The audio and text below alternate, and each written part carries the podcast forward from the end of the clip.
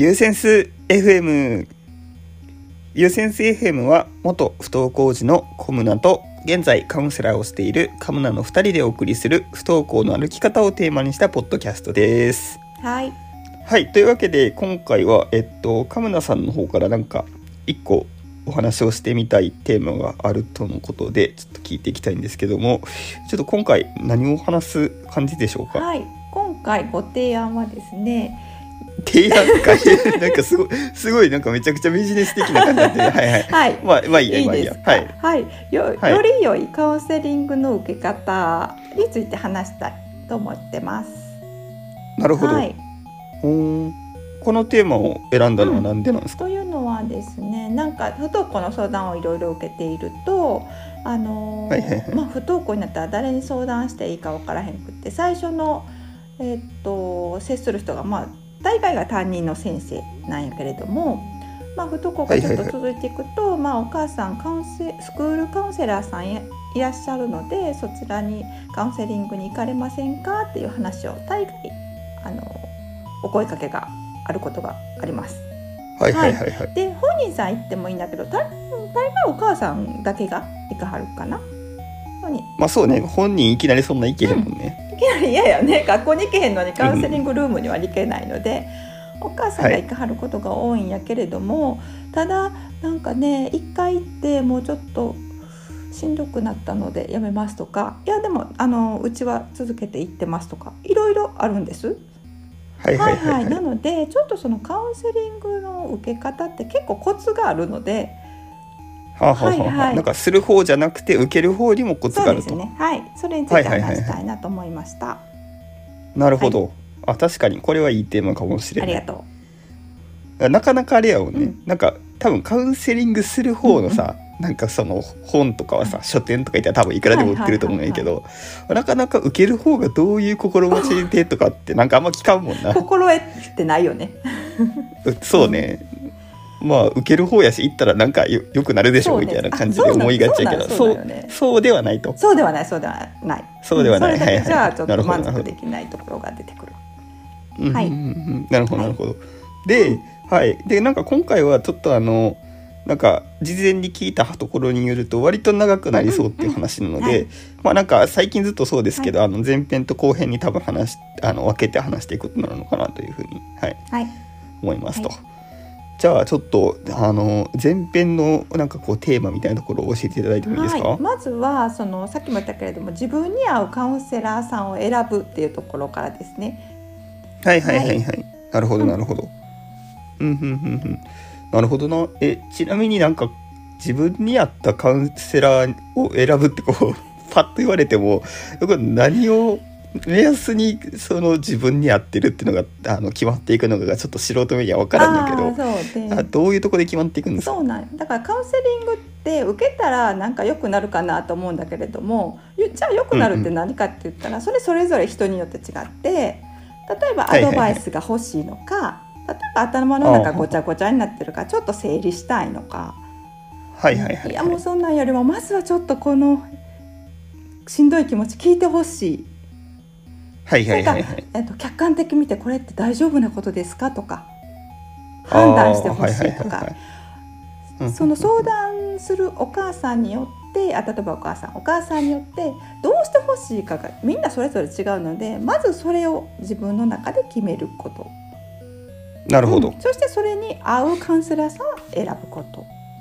なるほどはい。なるほど、まあでもこれってなんかあのパッとこれだけって決めるの難しそうよね。うん。あそうやね。なんかその人によっていやアドバイスもまあ欲しいっちゃ欲しいけど頭の中も整理したいって言ったら整理したいしいや話を聞いてほしいないやもちろんそうなんやけど大丈夫かそうどうかっていうのも聞いてほしいっちゃ聞いてほしいよねみたいなのは 普通にありそうよね。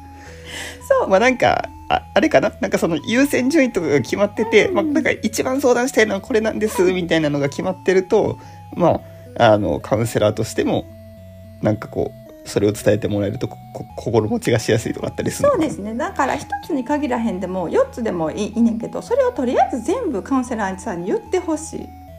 ああなるそうそうそしたらカウンセラーさんが優先順位をねどうしましょうっていう話をできるので、自分の中に収めたまんまカウンセリングを変えちゃうと未消化のあなんか違うっていうふうになってしまうんで全部話してほしいなるほどなるほです。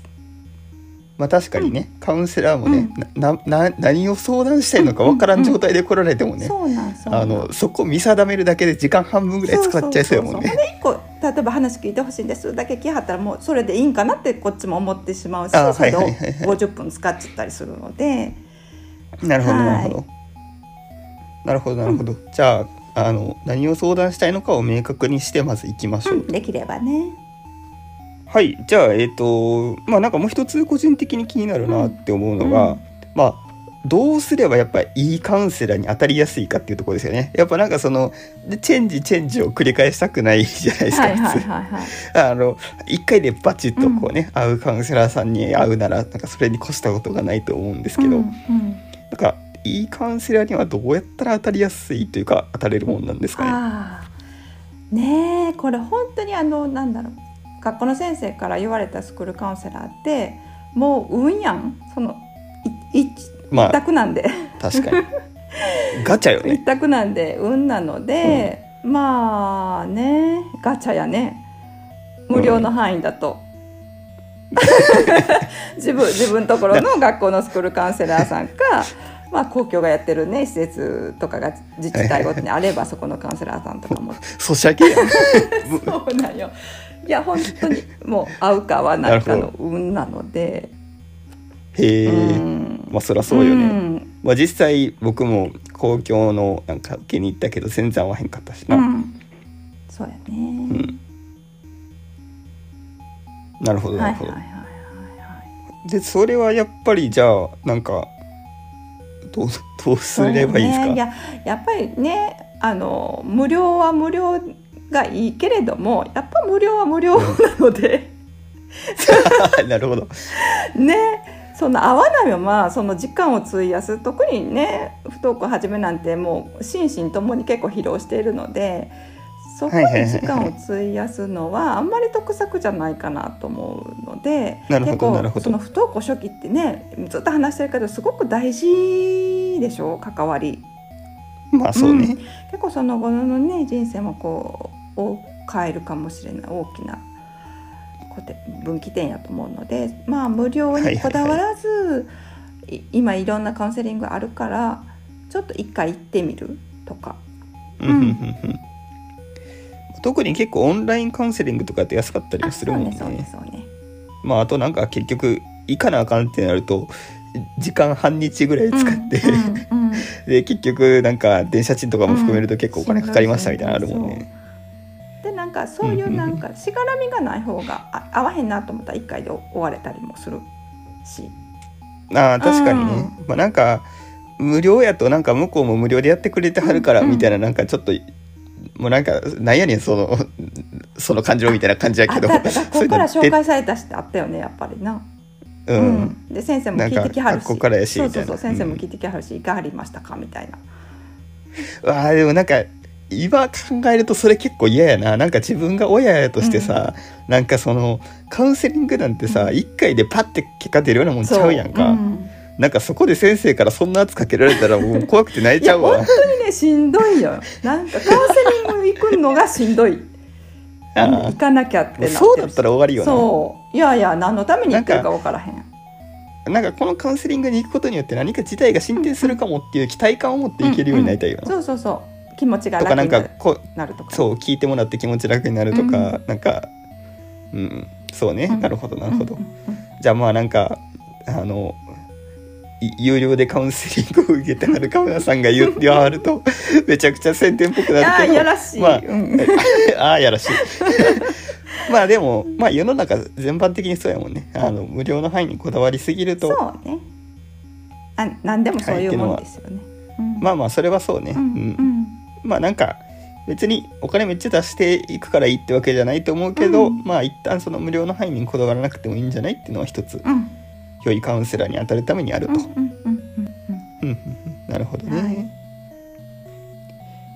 はい、はい、じゃあまあえっ、ー、と10分か15分ぐらい話してきましたけど、うん、まあ自分に合ったカウンセラーを選ぼうっていうのはこんな感じですかね。なんか他にこう言い残したことみたいなかあったりします、ね、カウンセラー視点で。そうやね。やっぱり不登校にとってあの初期のカウンセリングはむちゃむちゃ大事やからもう誰かにあてがわれて、はい。はいはいそれを行かなきゃならないで行くのは絶対やっぱ良くなくって本当に自分に合うカウンセリングとか親の会とかを選んだ方がいい。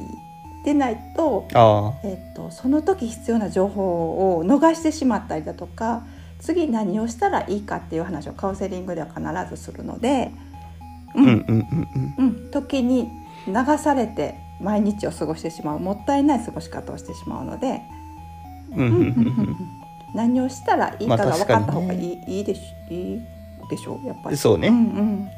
それになんかやっぱ言ってたように不登校の1週間2週間それこそ1ヶ月って多分すごい大切でめちゃくちゃめちゃくちゃいろんなことが動くと思う中で多分カウンセリングって多くても2週間に1回とかさ、そう1ヶ月に1回とかやと思うんやけど、うんうんそこでこう選び方を間違ってしまったりすると2ヶ月とか3ヶ月とか余裕で無駄にしちゃうもんね。そうそうそう。なるほど。はいはい、わかりました。じゃあ、えっ、と、まあ、今回はこんな感じで、ちょっと次回は、はいえっと、これ、えっと、良いか、良い、より良いカウンセリングの受け方の後編っていうところで、まあ、本題のより良いカウンセリングをどうやって受けていくかっていう話を、はい、していこうかなというふうに思います。まあ、今回は、あの、自分に合ったカウンセリングを選ぼうあ、カウンセラーを選ぼうっていう話でした。はいでは、こんなところで終わりにしていきたいと思います。ほな、さよなら。さよなら。